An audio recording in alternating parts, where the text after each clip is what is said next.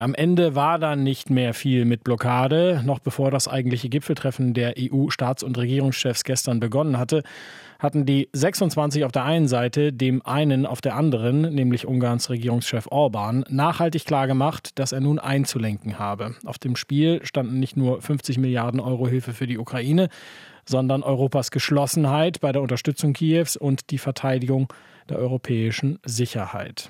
Tja, und wie es nun in der Ukraine weitergeht, das kann uns Andreas Umland beantworten, Politikwissenschaftler am Stockholm Institute for Eastern European Studies. Er ist derzeit in Kiew. Guten Morgen, Herr Umland. Äh, guten Morgen, Herr Kober. Äh, Nochmal kurz zur Einordnung. Wenn Brüssel diese Hilfen nicht bewilligt hätte, wäre der Ukraine Ende März das Geld ausgegangen?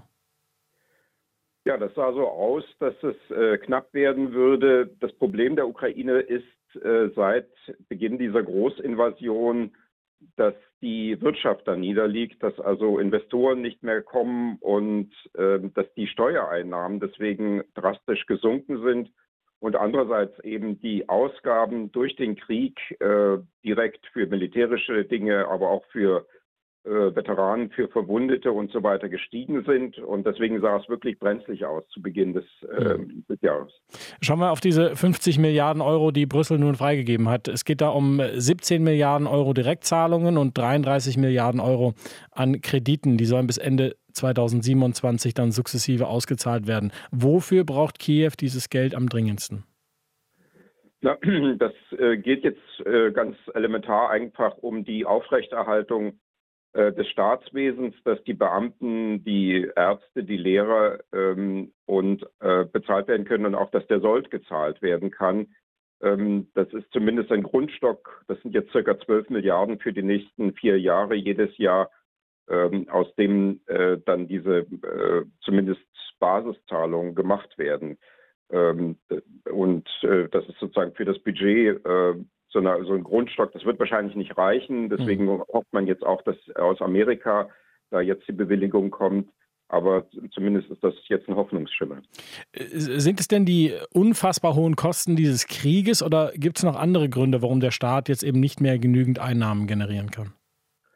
Ja, wie ich schon gesagt habe, die Wirtschaft liegt da nieder. Ich habe hier, ähm, äh, ich bin äh, gerade in der Ukraine ähm, Bekannte, die in, in der Wirtschaft, in, einfach in der Privatwirtschaft arbeiten und ähm, da ist halt nicht mehr viel.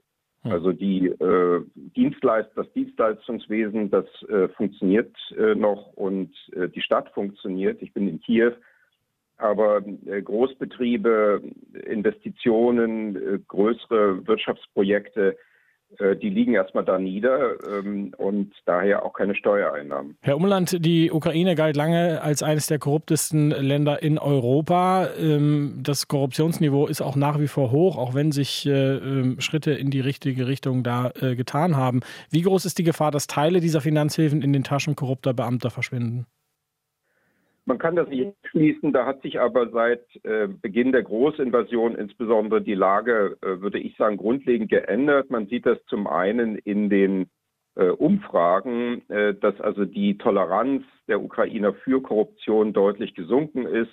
Da hatte man früher eher mit so Augenzwinkern das äh, teilweise toleriert. Und äh, auch die Zivilgesellschaft hier, die internationalen Antikorruptions- Strukturen haben eine größere Rolle ähm, gewonnen und man beobachtet jetzt in der Ukraine eine alte Regel aus der Politikwissenschaft, dass nicht nur äh, Staaten Kriege machen, sondern auch äh, Kriege Staaten machen, ähm, dass also es eine Disziplinierung der Verwaltung gibt, mhm. äh, weil eben ähm, diese Verwaltungsaufgaben eben unter anderem die Korruptionsbekämpfung jetzt eine existenzielle Bedeutung für den Staat haben äh, und darüber entscheiden, ob der Staat überleben kann oder nicht. Das sagt der Politikwissenschaftler Andreas Umland vom Stockholm Institute for Eastern European Studies. Wir haben ihn in der Ukraine erreicht am Telefon. Herr Umland, vielen Dank für Ihre Zeit heute Morgen. Vielen Dank.